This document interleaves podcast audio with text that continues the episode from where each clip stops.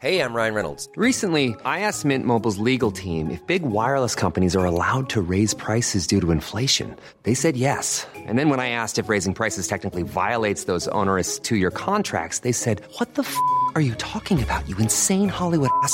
So to recap, we're cutting the price of Mint Unlimited from $30 a month to just $15 a month. Give it a try at mintmobile.com slash switch. $45 upfront for three months plus taxes and fees. Promo for new customers for limited time. Unlimited more than 40 gigabytes per month. Slows. Full terms at mintmobile.com.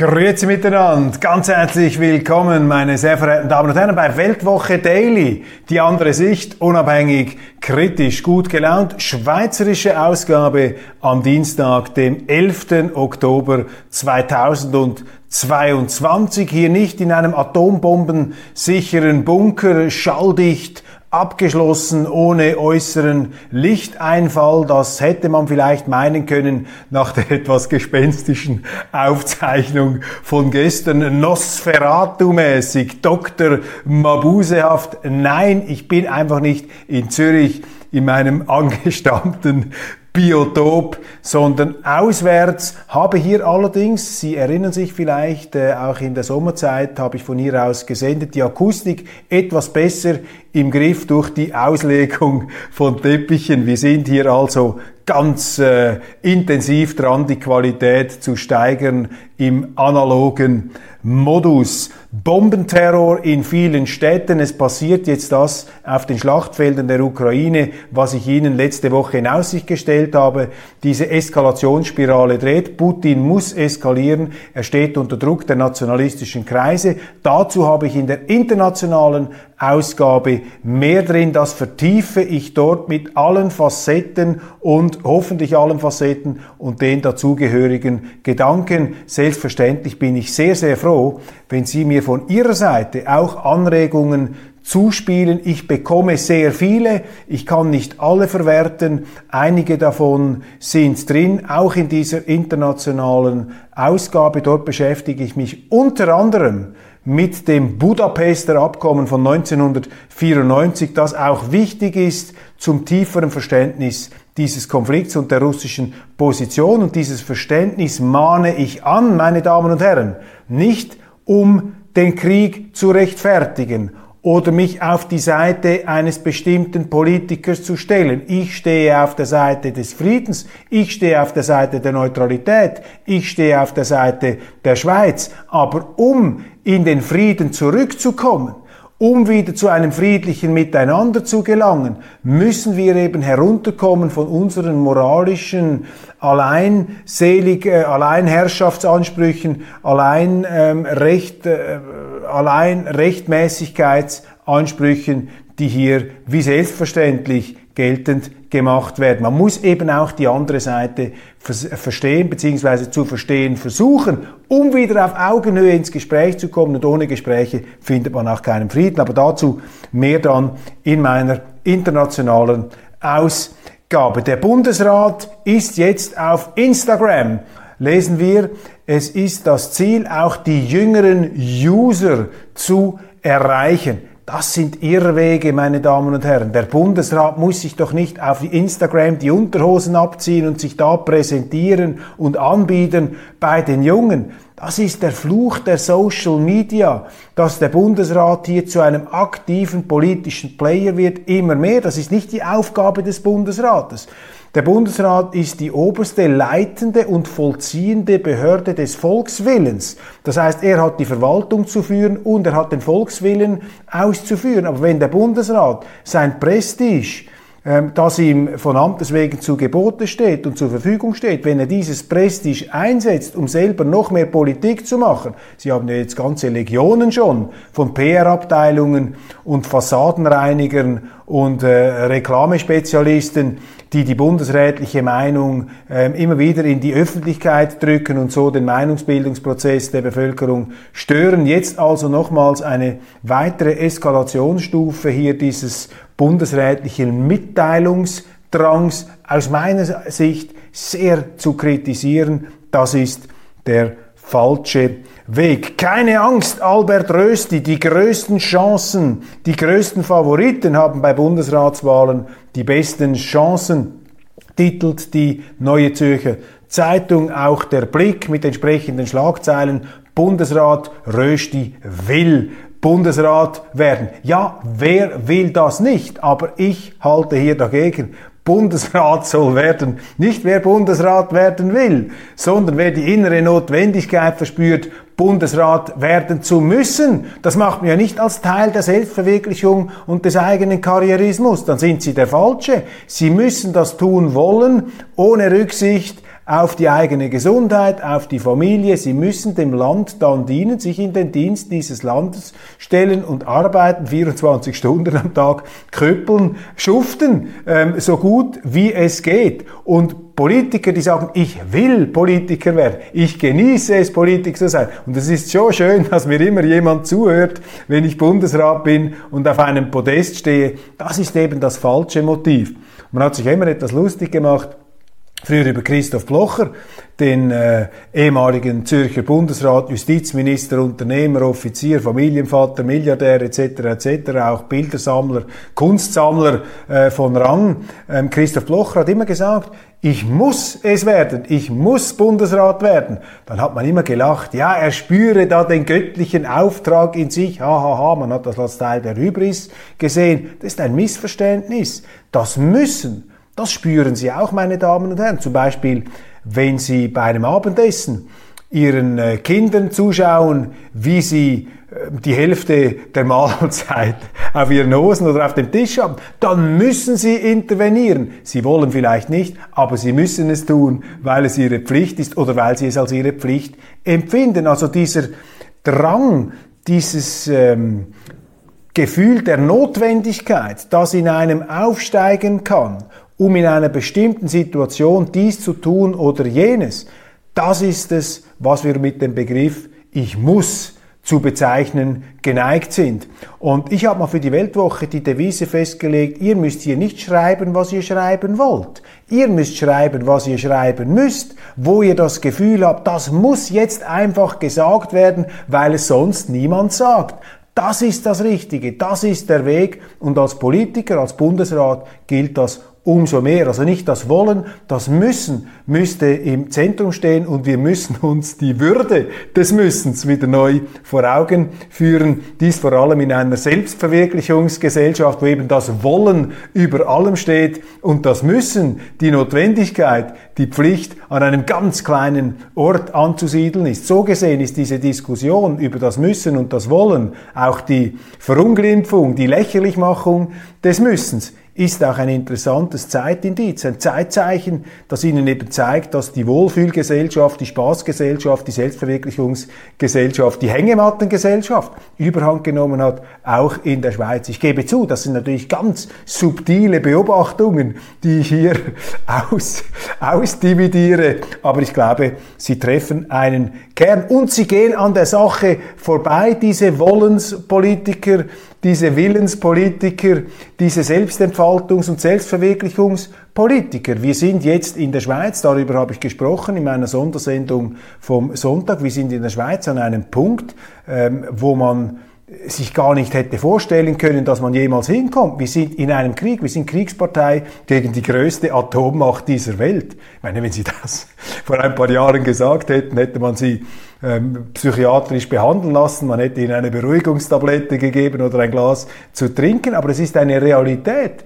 Die Schweiz ist Partei im Wirtschaftskrieg gegen die größte Atommacht dieses Planeten. Und diese Atommacht ist jetzt im Begriff, das zu tun, was ich letzte Woche bereits in Aussicht gestellt hatte, nämlich diesen Krieg zu eskalieren. Warum? Ja, weil Putin diesen Krieg eskalieren muss. Weil sonst wird er abgesetzt und da kommt vielleicht ein, kommt vielleicht ein noch extremerer Typ da ans Ruder. Mit noch unabsehbareren Risiken und Konsequenzen. Und in dieser Situation müssen wir nicht darüber nachdenken, was wir wollen oder was wir nicht wollen, sondern was wir tun müssen. Und was wir tun müssen, meine Damen und Herren, ist zurückzukehren zur immerwährenden, umfassenden, integralen Neutralität. Ich bin hier wie Cato, der gesagt hat, Ceterum censeo Carthaginem delendam esse. Im Übrigen bin ich der Ansicht, dass Karthago zerstört werden muss. Im Übrigen bin ich der Ansicht, dass die Schweiz zur Neutralität zurückkehren muss. Und das ist die Diskussion und nicht die Diskussion um Köpfe, um Bundesräte und Schönheitswettbewerbe und Modeschauen und ähm, Selbstanpreisungen und Frauenquoten und Karrieren und geländegängige Passgenauigkeit. Das ist doch nicht der Schwerpunkt jetzt. Jetzt geht's ans Eingemachte. Zurück zu den Grundsätzen. Die Schweiz ist aus dem Ruder gelaufen. Sie lottert, sie ist da nicht mehr in der Spur. Man muss hier die Schrauben wieder anziehen, meine Damen und Herren. Sonst geht das Ganze in eine falsche, in eine verderbliche Richtung zu Lasten unserer Kinder und Kindeskinder. Und da ist nicht die Frage vom Wollen. Ich will. Ich hätte dann noch gerne, ich wäre dann vielleicht auch noch ein guter. Das ist doch nicht das Thema hier. Wir müssen uns wieder auf die Notwendigkeit besinnen und wir brauchen Leute, die eben da nicht schön im, im, im Windkanal durchgeföhnt sind, ohne großen Luftwiderstand, da als Smooth Operators und allseits wohlgelittene Salonlöwen Anklang finden. Nein, wir brauchen jetzt auch wieder diese kantigen Gestalten, diese kantigen Figuren und nicht diese molluskenhaften Anpasser, die im Bundesrat dann jeweils die eine oder die andere Richtung einschlagen, je nach Meinungsumfrage und Journalistengunst. Ich sage nicht, dass Albert Rösti so ein Mann ist, verstehen Sie mich richtig, aber ich glaube, da wird die Partei ihn auch auf Herz und Nieren zu prüfen haben, wenn er denn tatsächlich so will, wie er will, aber ich hoffe, er muss auch und er will nicht nur. Seit 20 Jahren ist Jörg Bartolet Polizist in Zürich. Er sagt, ab 2 Uhr in der Nacht wird es unangenehm, dann sind die schwierigen Leute unterwegs. Bravo NZZ für diesen Artikel, den ich mit großem Interesse gelesen habe. Ich bin ein Fan der Polizei. Ich bin kein Fan des Polizeistaats und auch die Polizei ist eine Staatsgewalt, die kontrolliert werden muss. Die Polizei ist eine Institution mit Macht und wenn man die Polizei kritisiert, dann vielleicht in der Hinsicht, wenn man das, das Gefühl haben sollte, dass sie zu viel Macht hat.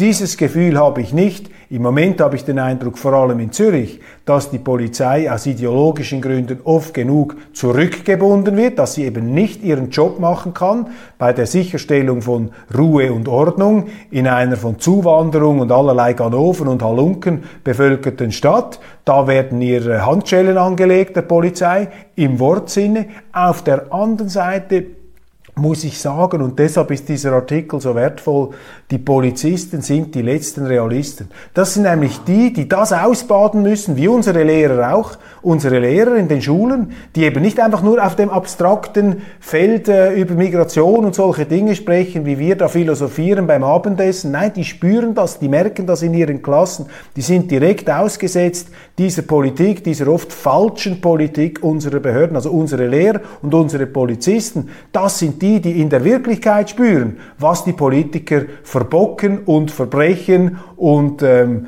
zusammenschustern, wenn man ihnen nicht genau auf die Finger schaut. So ist es. Auch nichts Neues unter der Sonne. Und die Polizisten berichten, dass das, was da nach zwei Uhr morgens sich herumtreibt, When you're ready to pop the question, the last thing you want to do is second guess the ring. At Bluenile.com, you can design a one-of-a-kind ring with the ease and convenience of shopping online. Choose your diamond and setting. When you find the one, you'll get it delivered right to your door. Go to Bluenile.com and use promo code LISTEN to get $50 off your purchase of $500 or more. That's code LISTEN at Bluenile.com for $50 off your purchase.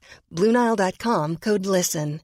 A lot can happen in the next three years. Like a chatbot may be your new best friend. But what won't change? Needing health insurance. United Healthcare Tri Term Medical Plans are available for these changing times Underwritten by Golden Rule Insurance Company, they offer budget-friendly, flexible coverage for people who are in between jobs or missed open enrollment. The plans last nearly three years in some states, with access to a nationwide network of doctors and hospitals. So for whatever tomorrow brings, United Healthcare Tri-Term Medical Plans may be for you. Learn more at uh1.com. Also ich benutze das Wort Gesindel Nicht gerne. Ich versuche es nach Möglichkeit zu vermeiden.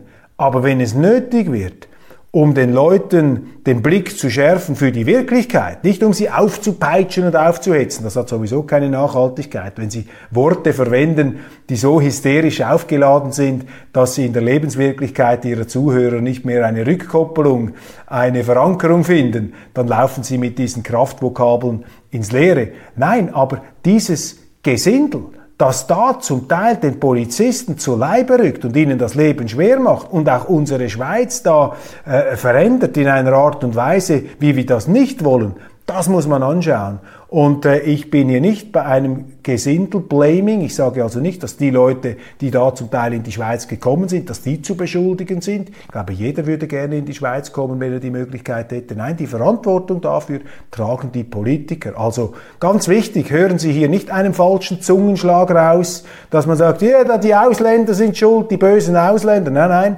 die Ausländer werden da überhaupt nicht beschuldigt. Im Gegenteil, es sind die, die die Türen aufgemacht haben. Es sind die, die einfach diese Dinge hinstellen. Der Mensch ist Jäger und Sammler, er nimmt alles mit, was man ihm hinstellt. Und je größer das soziale Gefälle, desto attraktiver ist das, was die Schweiz hinstellt. Auch das, ich sage nicht, die Politiker machen das mit böser Absicht. Ich sage, das ist Naivität, Gutgläubigkeit, Gutmenschentum. Man möchte gut scheinen. Das ist sehr verführerisch. Wissen Sie, wenn Sie überall, wo Sie hinkommen, wo man Ihnen applaudiert, mein Gott, sind Sie ein guter Mensch, wie Sie sich da wieder für offene Grenzen und für die Migration ausgesprochen haben, um Himmels Willen. Ich meine, diese Billigtaste, diese Billigdroge, die kann ja jeder verabreichen, so ein paar hehre Sprüche machen. Das könnte ich auch. Ich könnte hier auch sagen, nein, es ist ganz wichtig, dass wir mit der ganzen Welt solidarisch sind, solange es alle anderen bezahlen. Das ist eben diese Heuchelei, die ähm, allzu sehr nicht durchschaut wird. Umso wichtiger, dass solche Artikel erscheinen. Bravo NZZ. Ich habe die NZZ hier auch schon kritisiert. Dann Roger Bayot der Präsident des Elektrizitätskonzerns BKW sagt, wenn in der Schweiz kein Kernkraftwerk ausfällt, dann sollten wir den Winter ohne Rationierung überstehen. Puh dann haben wir ja gerade noch einmal Glück gehabt. Müssen wir jetzt Danke sagen, dass der Bundesrat in uns in eine Lage geführt hat mit seiner Energiewende, wo wir es gerade noch, wenn nichts schief geht, schaffen sollten, ohne Rationierung durch den Winter zu kommen. Da sehen Sie einmal, in was für einer Geländekammer des Wahnsinns wir mittlerweile angelangt sind. Aber das Schöne ist ja, das Ganze kommt jetzt ans Licht. Es lässt sich nicht mehr länger weg leugnen. Putin wird Hunderttausende, ja Millionen von Leben in den Ofen des Krieges werfen, weil er von einer fixen Idee besessen ist. So schreibt Sergei Gerasimov, ein Schriftsteller aus äh, Charkow oder Charkiw, je nachdem, wie man das ausspricht, in welchem Dialekt. Das Ukrainische soll ja so etwas wie das Zürichdeutsche des Russischen sein, eine jetzt linguistisch nicht allzu qualifizierte Aussage. Aber wissen Sie, das ist genau dieser Wortgebrauch, dieser Flammenwerfergebrauch. Worte als Waffen, wie sie hier eingesetzt werden, das behagt mir nicht. Das bringt nichts, diesen Rausch des Hasses sprachlich zu zelebrieren. Millionen von Leben in den Ofen des Krieges. Wissen Sie, was das für eine Assoziation ist? Das ist eine Verharmlosung des Holocaust. Das ist eine Anspielung an den Völkermord der Nazis, die eben Millionen in den Ofen geworfen haben. Und zwar im Wortsinne. Das ist fürchterlich. Und ich erinnere daran, meine Damen und Herren, es gab einmal einen Historikerstreit und in diesem Historikerstreit hat ein berühmter deutscher Historiker, Ernst Nolte, die These aufgestellt, dass der Terror der Nationalsozialisten eine Antwort auf den Terror, eine Reaktion auf den Terror der Internationalsozialisten, der Bolschewisten gewesen sei. Den haben sie exkommuniziert, den haben sie aus allem verstoßen, den haben sie verfemt, da haben wir gesagt, du kannst doch nicht die Gräueltaten der Sowjetunion mit dem Holocaust vergleichen oder gar gleichsetzen, das ist ein schlimmes intellektuelles Verbrechen. Und jetzt, was macht man hier? Da wird jetzt der Holocaust bereits mit diesem Krieg in der Ukraine gleichgesetzt, einem Krieg, und ich unterstreiche das, weil es nicht gehört werden will, einem Krieg, der gemäß IKRK-Präsident Peter Maurer eine Trendwende bedeutet hin zu einer stärkeren Beachtung der humanitären, des humanitären Völkerrechts, also der Schonung der Zivilbevölkerung. Kann keine Rede davon sein, bis jetzt, dass die Zivilbevölkerung über Gebühr in Mitleidenschaft ge gezogen worden wäre. Natürlich ist ein Krieg schrecklich. Aber Maurer bezog sich eben auf die Kriege des 20. und frühen 21. Jahrhunderts. Und da ist seit der Krieg in der Ukraine auf beiden Seiten mit beträchtlicher Zurückhaltung geführt worden, was die Zivilbevölkerung angeht. Und, auch wichtig, Gräueltaten auf beiden Seiten. Darf man ja auch nicht sagen. Der Amnesty International Bericht vom 4. August 2022. Was ist mit dem passiert? Dort haben sie geschrieben, die Ukrainer hätten gezielt militärische Stellungen in zivilen Gebieten ähm, postiert. Also menschliche Schutzschilde, die eigene Zivilbevölkerung als Schutzschild gegen die Russen. Das ist ein Kriegsverbrechen, das dürfen sie nicht. Amnesty International hat das geschrieben. Wo sind da die Schlagzeilen gewesen? Wo haben es unsere Zeitungen aufgegriffen? Im Gegenteil, es gab einen Aufschrei. Amnesty International musste sich entschuldigen. Das ist nicht gut, meine Damen und Herren. Bei allem Verständnis für die Empörung, das geht nicht, so darf man es nicht machen. Ofen des Krieges und von einer fixen Idee besessen, besessen. Da haben sie das Dämonische, ist besessen von einem Dämon. Da fängt die Entmenschlichung des Gegners an, die Herabsetzung, die einen dann wiederum in den Rausch der eigenen Richtigkeit hineinversetzen soll. Das ist genau diese Sprache der Eskalation. Das ist eine Sprache, die uns in einen Atomkrieg hineinführen wird, meine Damen und Herren. Das ist hier die Wahrheit bei solchen äh, Sätzen. Man muss das ganz deutlich in den Blick nehmen. Und gleichzeitig, auch interessant, ist damit ja auch eine Verharmlosung der Sowjetunion verbunden. Und dazu gleich die nächste Schlagzeile. Der Tagesanzeiger hat ein Interview gemacht mit Nina Khrushcheva. Das ist die Enkelin von Nikita Khrushchev oder Khrushchev. Bei der NZZ haben wir Khrushchev geschrieben, der Tag geschrieben immer Khrushchev. Nachfolger von Stalin, etwas Reformen eingeleitet, führte die Welt an den Rand eines Atomkriegs gegen Kennedy mit der Stationierung von Atomraketen auf Kuba, eine Reaktion auf die Stationierung von Atomraketen der Amerikaner in der Türkei. Am Schluss hat man sich geeinigt, Kompromiss. Warum? Weil sich die beiden respektiert und miteinander gesprochen haben. Nun also Nina Khrushcheva, Zitat, ich hasse es, Putin und meinen Großvater im selben Satz zu nennen. Also jetzt die Kinder der Superkommunisten, die versuchen sich jetzt auch moralisch gesund zu stoßen an Putin. Tatsache ist, die Sowjetunion ist ein Terrorregime, das auf Leichenbergen seine Herrschaft errichtete. Was Stalin, Lenin, Khrushchev, alle mit ihren Gulags, mit ihren Vernichtungen, mit ihren gezielt eingesetzten Hungersnöten, mit ihren Verfolgungen an Leute umgebracht haben, das ist unglaublich. Die haben auch Regime unterstützt, die äh, auch wiederum ihrerseits sehr viele Menschen umgebracht haben. Also die Sowjetunion ist nun in keinerlei moralische Position, sich irgendwie überlegen zu fühlen gegenüber dem, was Putin gemacht hat. Gegenüber der Sowjetunion ist Putin ein Quantensprung der Zivilisation. Aber wir reden uns ein, und mit solchen Schlagzeilen wird das noch befeuert, als sei das Gegenteil der Fall. Also Putin wird jetzt schon verwendet, um die Sowjetunion rückwirkend zu verharmlosen. Das zeigt Ihnen, dass die Proportionen hier bei uns im Westen völlig, völlig aus der Balance geraten sind. Ja, meine Damen und Herren, mit diesem etwas abrupten Befund zum Schluss ähm, möchte ich für heute stoppen. Ich danke Ihnen für die Aufmerksamkeit. Ich ähm, empfehle Ihnen zum Schluss noch ein Buch, um einen etwas runderen Abgang hier noch zu finden dieses wirklich ganz toll geschriebene Werk von Orlando Feiges, leider jetzt nur auf Russisch, ich weiß nicht, ob es schon auf Deutsch übersetzt wurde, The Story of Russia, in einem doch überschaubaren, nicht allzu dicken Band, 1000 Jahre Geschichte, sehr interessant, natürlich durchaus gefärbt hier etwas von den aktuellen Ereignissen. Feitsches, der als Russlandversteher gilt, versucht jedoch auch klar sich abzugrenzen von Putin. Da sind ein paar vielleicht etwas unhistorische politische Sätze drin, aber egal, das Buch ist ein Lesegenuss. Und es ist sehr interessant.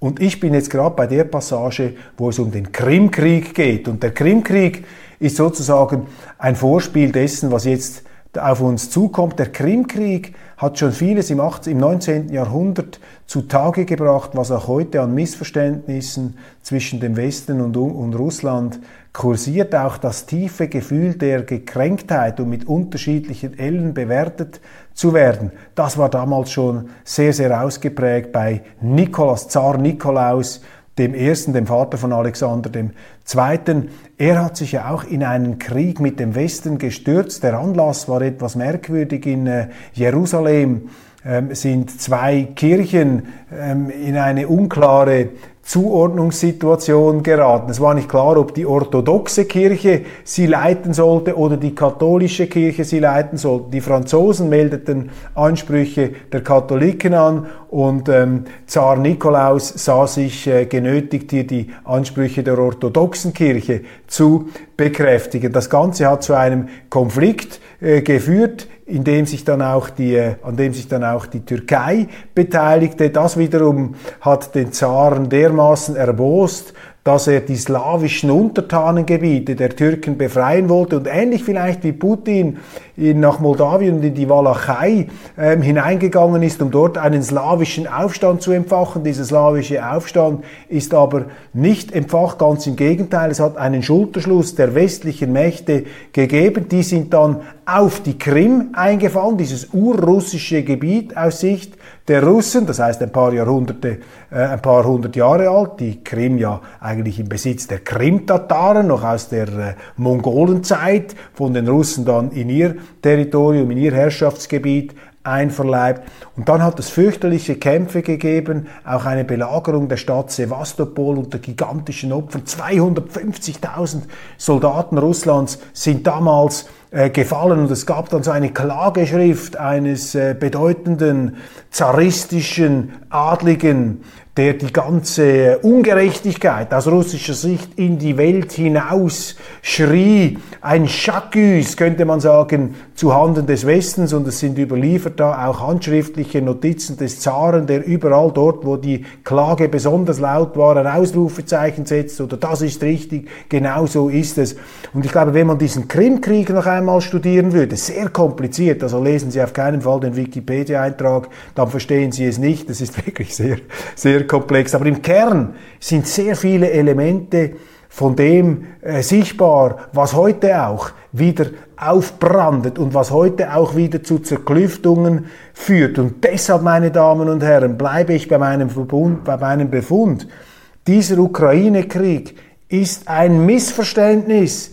Es ist vielleicht ein verständliches Missverständnis, aber es ist ein vermeidliches Missverständnis. Und wir dürfen wegen dieses Kriegs nicht die Welt in einen Abgrund stürzen. Den Wohlstand, die Zusammenarbeit, das friedliche Miteinander der Völker, wir dürfen nicht zu Sklaven unserer Feindbilder werden, meine Damen und Herren. Wir müssen mehr lesen, wir müssen mehr zu verstehen versuchen und weniger Bescheid zu wissen.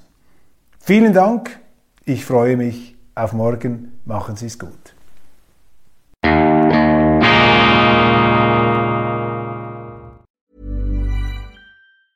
Hi, I'm Daniel, founder of Pretty Litter. Did you know cats tend to hide symptoms of sickness and pain? I learned this the hard way after losing my cat, Gingy. So I created Pretty Litter, a health monitoring litter that helps detect early signs of illness by changing colors, saving you money and potentially your cat's life. Pretty Litter is veterinarian developed, and it's the easiest way to keep tabs on your fur baby's health right at home. Go to prettylitter.com and use code ACAST for 20% off your first order and a free cat toy. Terms and conditions apply. See site for details.